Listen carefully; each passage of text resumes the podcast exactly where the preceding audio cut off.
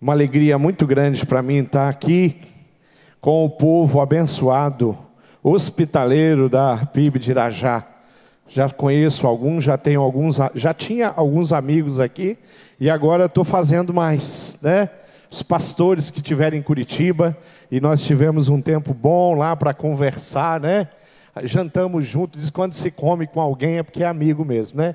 Então nós temos já um relacionamento de amizade muito bom. E eu sou feliz porque Jesus Cristo mudou e restaurou a minha vida e hoje eu posso participar de um culto abençoado como esse. Amém? Você está feliz? Diga amém. Você está feliz? Diga eu estou feliz.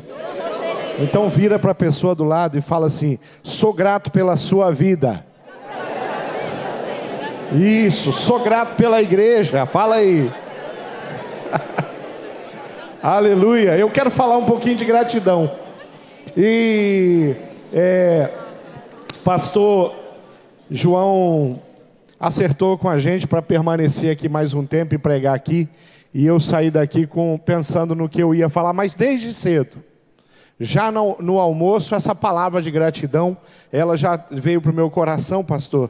E, e, aí, quando eu chego aqui nesse culto e eu fico é, ouvindo as, as novidades e o que Deus está fazendo nessa igreja, meu coração ficou tão alegre. Porque quando o Senhor traz alguma coisa que é do coração dele, a gente sabe que as pessoas vão ser abençoadas, inclusive o pregador.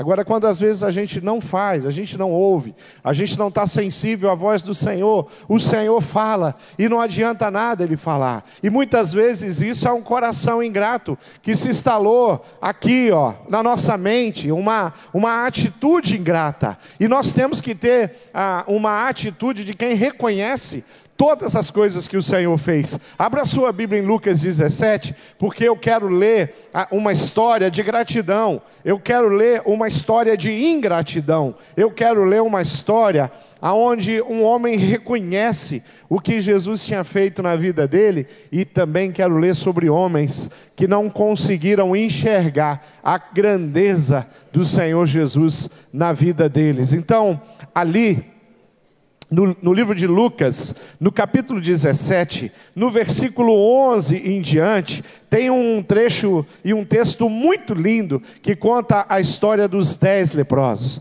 E diz assim o, o livro de Lucas: E aconteceu que indo Jesus a Jerusalém, passou pelo meio da Samaria e também da Galileia, e entrando numa certa aldeia, saíram-lhe ao encontro dez homens leprosos, os quais pararam de longe e levantaram a voz, dizendo: Jesus, mestre, tem misericórdia de nós. E ele vendo-os disse-lhes: Ide e mostrai-vos aos sacerdotes. E aconteceu que indo eles ficaram limpos, e um deles, vendo que estavam são, voltou glorificando a Deus em alta voz, e caiu aos seus pés com o rosto em terra, dando-lhe graças, e este era samaritano. E respondeu Jesus, disse: Não foram dez aqueles que foram limpos, Onde estão os outros nove?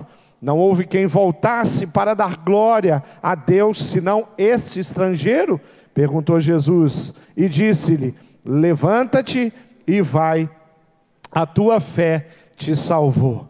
Nós temos uma história linda assim, temos uma história brilhante sim, mas como é doloroso você olhar para esse texto e ver a situação daqueles nove leprosos que não conseguem enxergar e reconhecer antes até usam os títulos adequados, antes eles são capazes até de, de clamar, de pedir misericórdia a Jesus e até mesmo de chamá-lo de mestre, como muitas vezes nós chamamos Jesus de Senhor, mas às vezes ele não é Senhor. Muitas vezes nós dizemos, Senhor, a tua vontade é o que me interessa, mas na hora de tomar uma decisão não é bem a vontade de Deus o que interessa, que seja feita a vontade de Deus, mas que a vontade de Deus seja a vontade que está no meu coração. Às vezes o nosso coração humano tem essa tendência. Aqui nós vamos ver é, homens que não foram capazes de entender, compreender voltar, retornar para reconhecer, e eu garanto para todos vocês, a bênção maior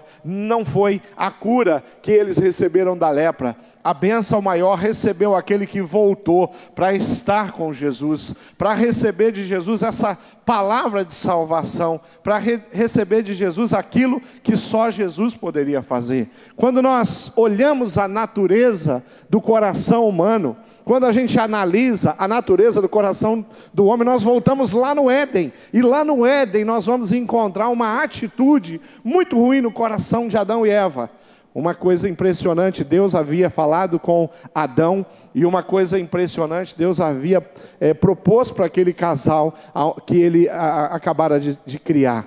Queridos, eu gosto demais do texto que mostra Deus ao entardecer caminhando com Adão naquele jardim precioso que Deus construiu e colocou o homem lá.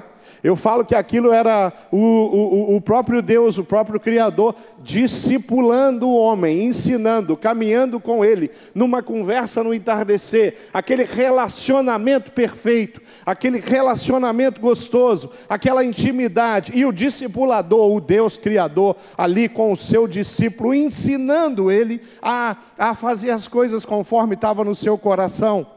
E eu fico pensando no que eles conversavam no entardecer. E eu acho que eles, tavam, eles falavam coisas do, que, do cotidiano de Adão.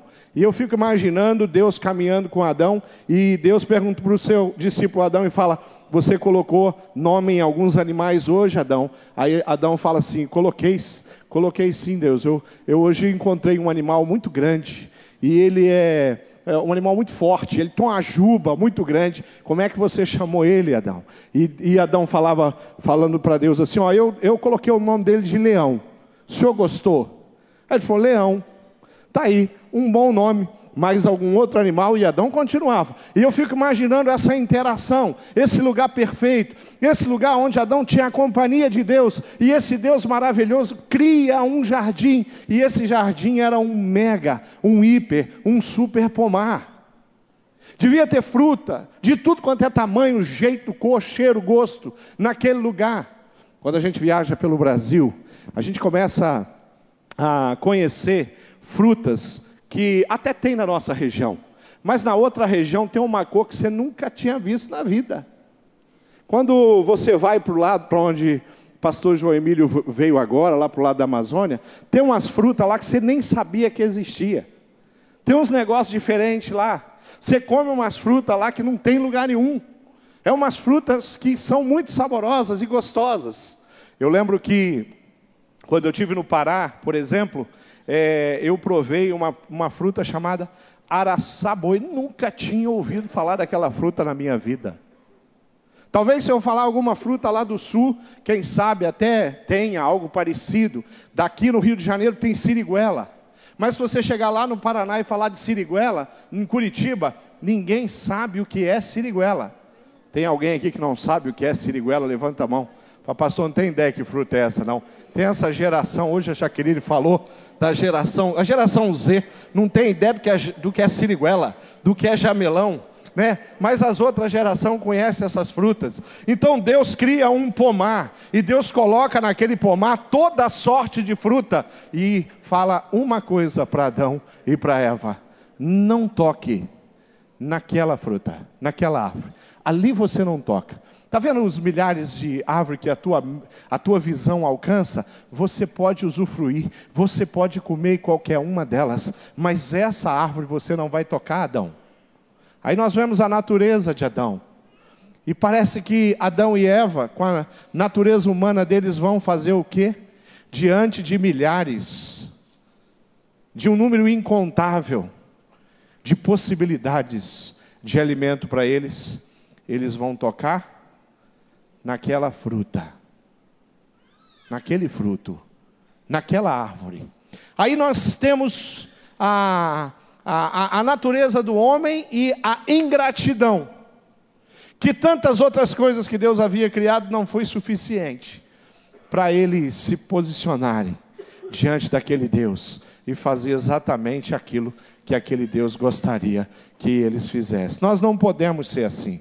Nós não podemos ter a atitude dos nove leprosos. Nós temos que olhar para a nossa vida e falar assim: será que o meu coração tá, é compatível com o coração dos nove leprosos? Que recebendo uma cura, se esqueceram daquilo que Jesus havia feito por eles, continuaram a sua viagem, foram. Será que eles foram, é, chegaram até o sacerdote?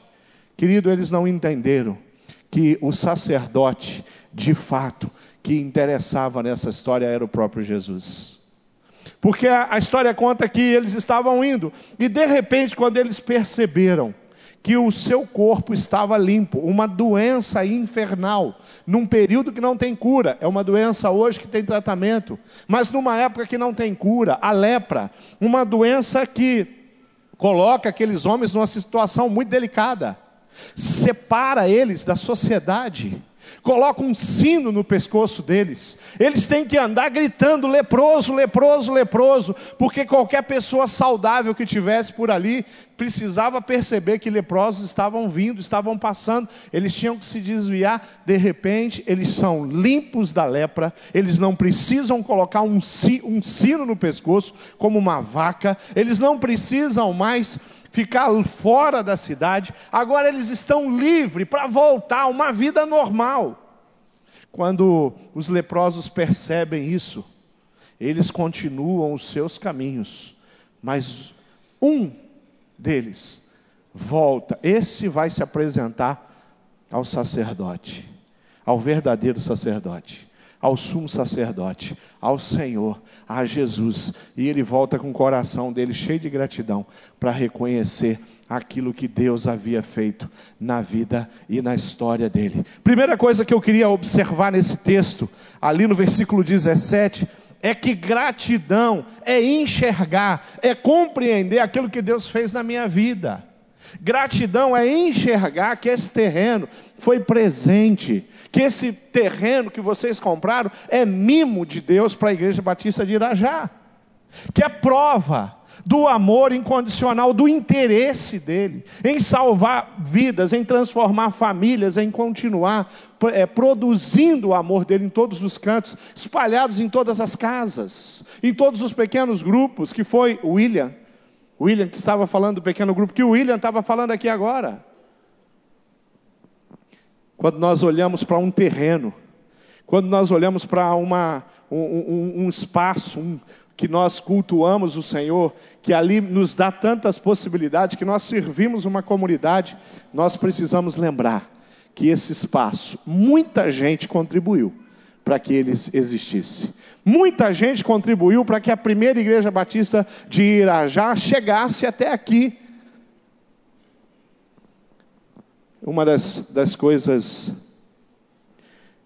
que realmente move o nosso coração é quando a gente começa a, a ouvir a história de pessoas que foram.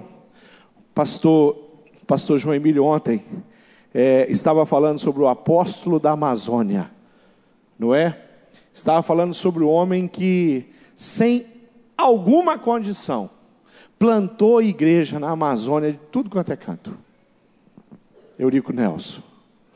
E o Rio de Janeiro tem uma história. Os primeiros missionários. O Brasil Batista tem uma história. Aquela família, Begby, que vem e que, de uma maneira especial, planta uma igreja no interior de São Paulo, ali numa comunidade é, americana, e de repente essa nação nasce e os batistas se espalham, a primeira igreja lá em Salvador, e a história vai, vai acontecer, e todos os outros estados vão receber. Um caixeiro viajante resolve ir para o sul, ele tem negócios lá em, em, no Porto de Paranaguá, Samuel Pires de Melo, ele sai, a, vai até a, de São Paulo para Paranaguá, ele chega lá, ele, ele abre mão de ser um caixeiro viajante, um homem de negócio, até um homem de posse, e ele fala: Eu vou plantar a igreja, eu vou pregar o evangelho. Ele planta a primeira primeira igreja do, Para, do Paraná, em Paranaguá, depois a, a segunda igreja em Anturina, daí ele sobe a serra e ele chega a Curitiba, e hoje nós temos lá as igrejas, o trabalho batista, crescendo no estado do Paraná, na cidade de Curitiba, porque Samuel Pires de Melo. Então nós temos uma dívida de gratidão com esse homem. O Paraná tem uma dívida de gratidão a Amazônia, o Acre, toda aquela região tem uma dívida de gratidão com o Eurico Nelson. E a gente tem que olhar para trás e ver como essa igreja foi construída. Qual foi a família, provavelmente. Não conheço a história, mas posso imaginar. Qual foi a família que abriu a sua casa? Para quem sabe, um viajante missionário chegou até aqui e de repente plantou e começou o trabalho. Qual foi a igreja? Que se interessou por essa região do Rio de Janeiro, pessoas que Deus colocou e que deu visão, e que deu coração, e que deu interesse e leva o Evangelho, e o Evangelho chega até o nosso, a, a, a nossa família, a nossa história. Eu sou do Rio de Janeiro. Eu nasci na, numa cidade é, chamada Seropédica. Alguém conhece? Quando eu nasci não era nem cidade né? Na verdade, eu, se você pegar a minha carteira de identidade, eu sou de Itaguaí, porque seropédica nem existia. Mas eu sou de seropédica. Eu nasci ali, eu sou é, é, filho e neto de funcionários da Universidade Federal. Meus avós foram, é, chegaram na região para construir a Universidade Federal Rural do Rio de Janeiro. E ali um, um, um professor aqui do Rio de Janeiro vai até lá para começar um trabalho lá, Reinaldo Purim. Eu tenho uma dívida com o Reinaldo Purim. Eu, eu, eu, conheço a história do Reinaldo Purim. Eu fui embaixador, tinha que decorar a história do Reinaldo Purim. Eu tinha uma sala que chamava Reinaldo Purim. E, e o Reinaldo Purim é alguém que fez alguma coisa por aquele canto da, do estado do Rio. E a, a, a mensagem, a igreja do Senhor Jesus chega lá. E a igreja, a primeira igreja batista de Seropédica, é plantada, nós temos dívida com essas pessoas. Mas o meu coração precisa enxergar que para chegar aqui muitas coisas. O ingrato não vê, ele não enxerga, ele não pensa. O ingrato fala assim: mas por que comprar terreno? Nós já temos um terreno. Mais um terreno? Não, nós temos aqui. Não, do outro lado da rua ainda. O terreno? Não, para que comprar terreno? O ingrato não consegue olhar para frente. Ele não consegue pensar nas gerações que vão chegar, que vão vir. Ele só pensa na dele. Está bom demais para ele. Mas quem é grato e olha para a cruz, e olha para o Senhor e fala: Não, nós precisamos preparar esse lugar, porque Deus ainda vai trazer tantas gerações para cá. E enquanto Jesus não voltar, esses espaços, esse lugar que Deus nos deu, é importante, porque aqui nós vamos nos unir, aqui nós vamos celebrar, aqui nós vamos ser capacitados, inclusive para invadir toda essa região com os pequenos grupos, entrando de casa em casa, levando o amor de Deus. Quando nós olhamos o, o, passado e enxergamos alguém de visão, olhou para esse lugar, olhou para o tamanho desse terreno. Alguém de visão está olhando em outros terrenos. Alguém de visão está pensando no como vai ser. Alguém de visão está tá bisbilhotando a prefeitura para saber o que, que eles vão aprontar aqui nessa região. porque reconhece as coisas tremendas que Deus faz. A primeira característica da ingratidão é, sem sombra de dúvida, a cegueira.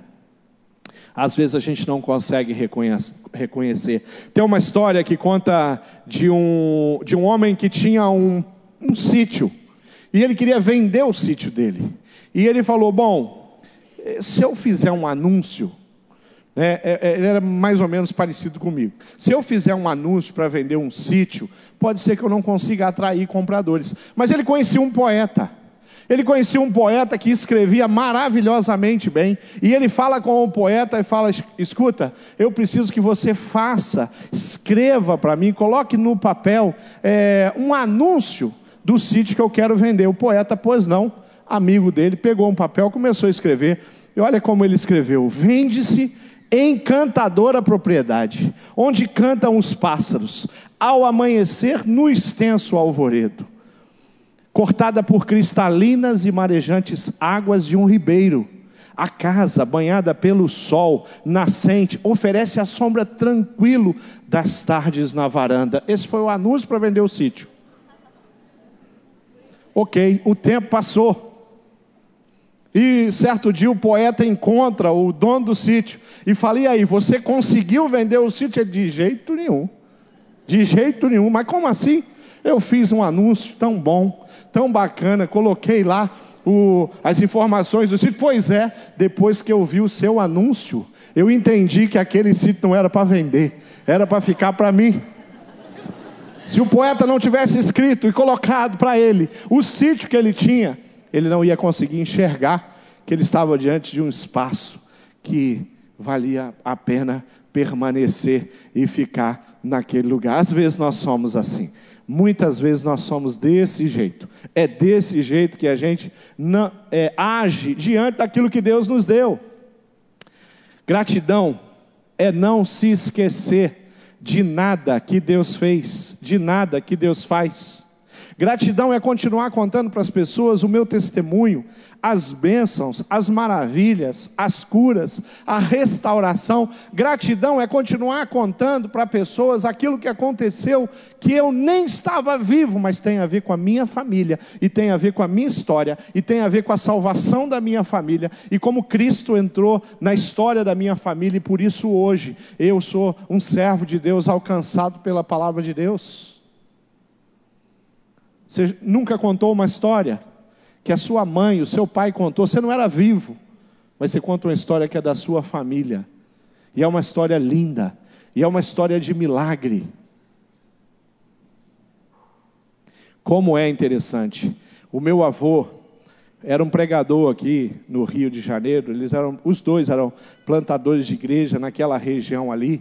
E o meu avô ele era flamenguista tinha um extremo bom gosto para time de futebol, e ele, ele pegava a Bíblia dele, tijolão, e ele colocava debaixo do braço, 40 graus no rio, e ele colocava o terno dele, e ele ia com a Bíblia, o tijolão embaixo do braço, de terno, domingo à tarde, porque depois terminava os cultos, domingo de manhã, domingo à tarde eles iam para ponto de pregação.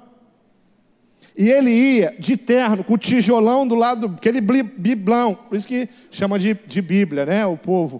E radinho, ou escutando o jogo do Flamengo.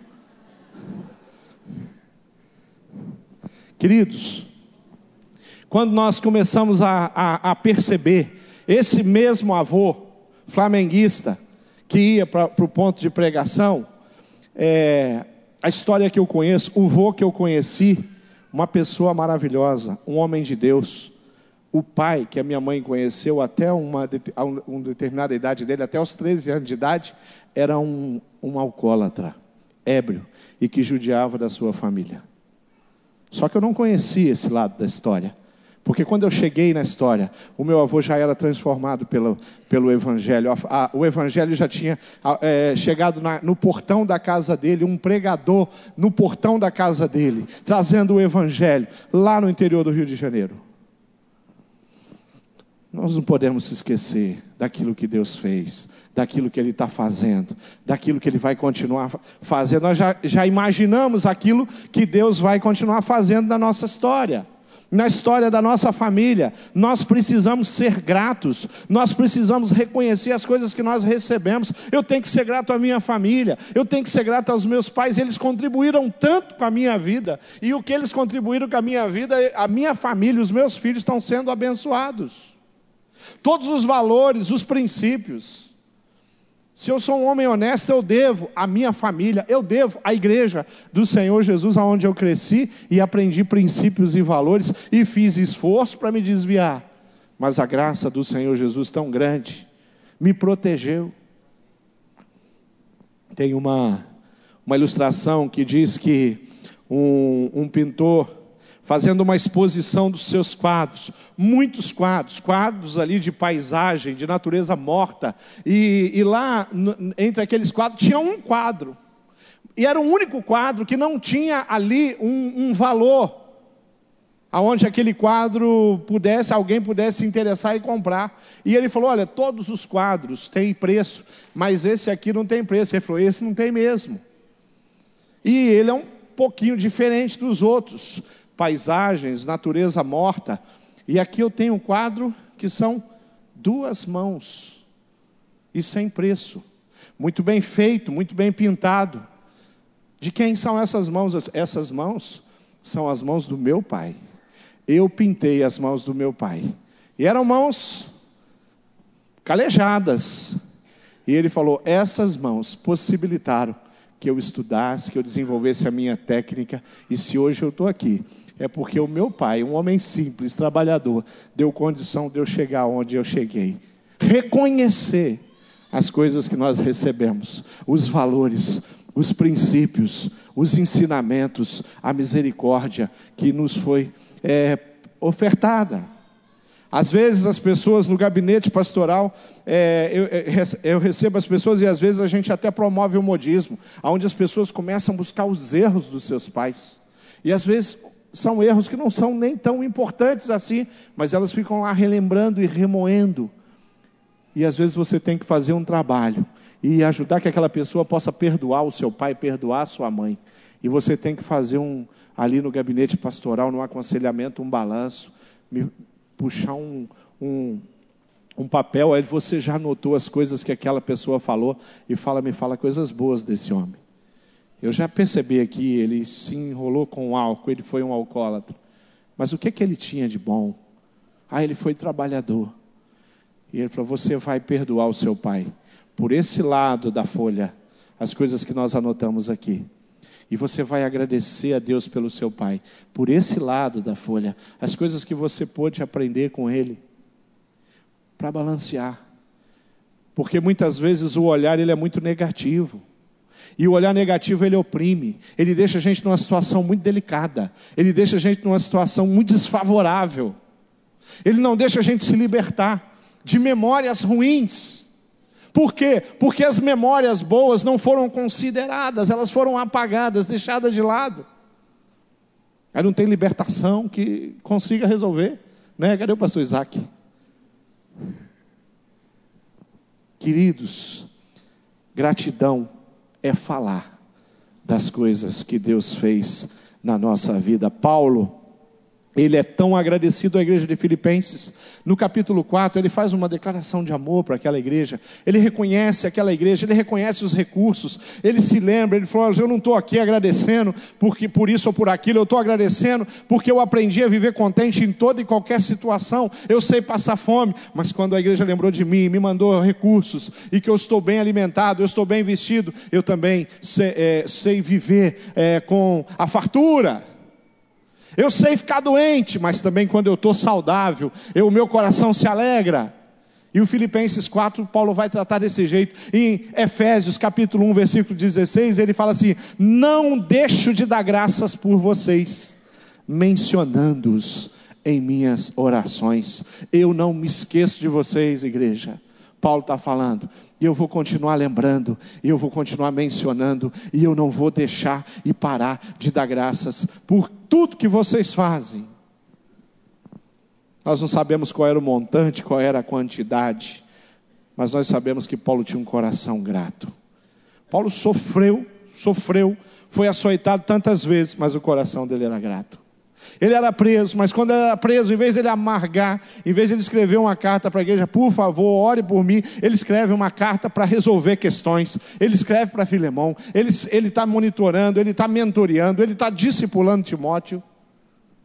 Por quê? Porque Paulo tinha um coração grato. Ele sabia quem ele era. Ele conhecia o seu próprio coração. Ele fala: miserável homem que sou mas eu não deixo de dar graças pelas coisas que o Senhor fez, que o Senhor está fazendo, e já estou agradecendo também pelas coisas que o Senhor vai fazer. Tem que agradecer a Deus pelas coisas que o Senhor vai fazer. Às vezes o nosso coração é estranho. Conta a história, ilustração de muitos anos, ouvi ainda, ainda na infância, aqui no Rio de Janeiro. E diz que um, a, uma mulher estava caminhando com a sua filhinha na feira. E o feirante oferece para ela uma laranja. E ela recebe a laranja da mão do feirante. E a mãe fala para ela: Como é que se fala? Ela estende a mão e fala: Descasca. Às vezes, a nossa atitude é assim. Mas, Senhor, Senhor dá um carro.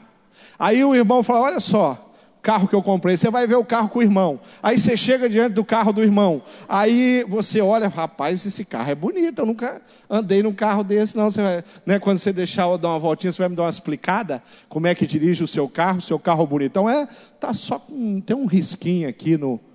Tem um carro inteiro. Mas tem um risquinho na porta, do ladinho. O nosso coração às vezes é estranho. Nosso coração às vezes é esquisito. Em vez da gente glorificar aquilo que Deus está fazendo, aquilo que Deus fez, a gente está olhando risquinho.